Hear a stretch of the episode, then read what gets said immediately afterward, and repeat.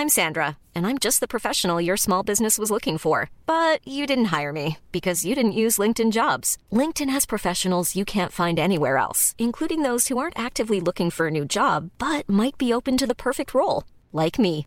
In a given month, over 70% of LinkedIn users don't visit other leading job sites. So if you're not looking on LinkedIn, you'll miss out on great candidates like Sandra. Start hiring professionals like a professional. Post your free job on linkedin.com/people today.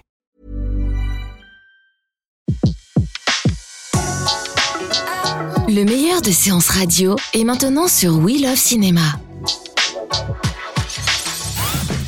Retrouvez les portraits des personnalités qui font le cinéma sur Séance Radio, la radio de tous les cinémas par BNP Paribas. Les enfants stars au cinéma n'ont pas tous bien tourné. Pour Daniel Radcliffe, le petit sorcier de Harry Potter, disons que les choses se sont plutôt bien passées. Daniel est un garçon unique, né à Londres. Il a grandi dans un milieu favorisé. Son père, Alan Radcliffe, est agent artistique et littéraire et sa mère est directrice de casting. Tout jeune, Daniel Radcliffe sait qu'il sera comédien. Il débute sa carrière d'acteur à 10 ans pour le compte d'un téléfilm de la BBC. Il va interpréter le rôle de l'un des plus célèbres personnages de la littérature pour enfants, David Copperfield, de Charles Dickens. J'ai une surprise pour toi. Tu devines ce que c'est? Tu as un nouveau papa. Deux ans plus tard, il fait une apparition dans Le Tailleur de Panama de John Boorman, aux côtés de Jamie Lee Curtis et de Pierce Brosnan. Papa, tu vois le président aujourd'hui? Et comment, mon garçon? C'est un ami des parents de Daniel qui le repère pour Harry Potter. Daniel a 11 ans, mais les choses ne se sont pas faites tout de suite. Des milliers d'enfants sont sur la liste. Daniel Radcliffe passe 5 castings avant d'être définitivement choisi. Tu savais que c'était moi. Tu n'as rien dit. Daniel Radcliffe incarne pour la première fois Harry Potter dans l'adaptation au cinéma du premier roman de J.K. Rowling, Harry Potter à l'école des sorciers, réalisé par Chris Columbus en 2001. C'est là qu'il fera la connaissance des autres jeunes comédiens, Rupert Grint et Emma Watson, avec qui il tournera toutes les suites pendant les dix années qui suivront. Où est-ce qu'on va aller ensuite? Au chaudron baveur? C'est trop dangereux. L'ultime volet, Harry Potter et les reliques de la mort, dirigé par David Yates, est sorti en juillet 2011. À ce moment-là, Daniel a 21 ans. Il est millionnaire, a gagné plus de 60 millions de dollars de cachet, mais se pose énormément de questions sur la suite de sa carrière et ne s'est pas beaucoup penché sur les propositions qu'on lui a faites. Les propositions, ça a été comme un balancier.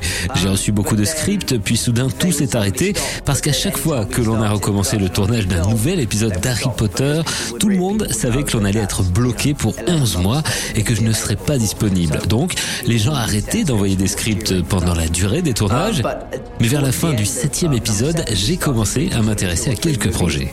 Harry Potter lui a laissé peu de temps. Même l'école s'est faite dans les studios où la saga a été tournée. Daniel Radcliffe a été un adolescent star pour qui il n'a jamais été question d'abandonner ce métier à la fin de la série. Il n'a jamais été question d'arrêter de faire ce métier. Je sais ce que je veux faire. Je veux rester dans le cinéma, ça c'est sûr. Je veux jouer dans des films, je veux être sur le plateau et même faire mes propres films, pourquoi pas. Harry Potter a laissé peu de temps à Daniel Radcliffe pour envisager la suite de sa carrière. Il a tout de même pu monter sur scène. De février à juin 2007, dans la pièce Écus de Peter Schaffer, Daniel Radcliffe interprète un adolescent qui voue une passion à la fois érotique et morbide aux chevaux. La pièce, où il se retrouve littéralement nu sur scène, a été couverte d'éloges par les critiques et a fait entrevoir au public et aux professionnels que Daniel Radcliffe pouvait être autre chose que le petit sorcier de Poudlard.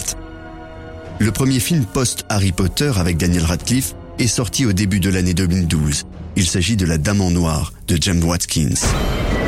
Ne retournez pas dans cette maison, je vous en prie. Elle y est encore. Daniel y joue un jeune notaire qui va se retrouver enfermé dans une maison hantée.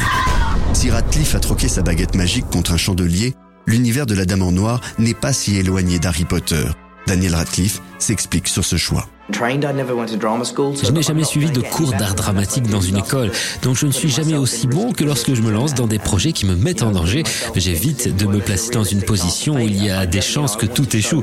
Je sais que dans les prochaines années, je vais devoir rapidement prouver ce dont je suis capable, mais à ce point précis de ma transition professionnelle, je vais bien. La suite pour Daniel Radcliffe devrait être plus audacieuse. Dans les prochains mois, il va tourner l'adaptation de À l'Est Rien de Nouveau, qui raconte la Première Guerre mondiale vue par un jeune soldat volontaire allemand envoyé sur le front de l'Ouest. Ensuite, Daniel Radcliffe pourrait surprendre tout le monde. La rumeur murmure qu'il pourrait décrocher le rôle du père de la Beat Generation, Allen Ginsberg.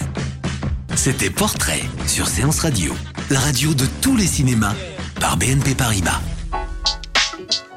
Retrouvez l'ensemble des contenus séances radio proposés par We Love Cinéma sur tous vos agrégateurs de podcasts.